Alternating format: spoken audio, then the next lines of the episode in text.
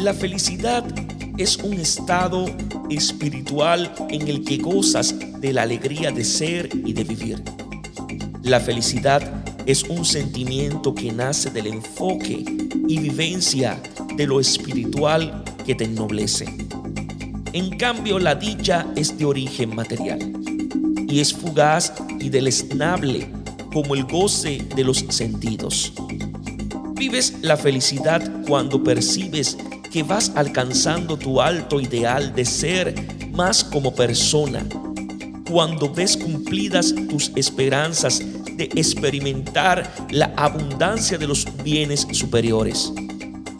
Y cuando ves coronados tus anhelos de contribuir a la superación de otras personas.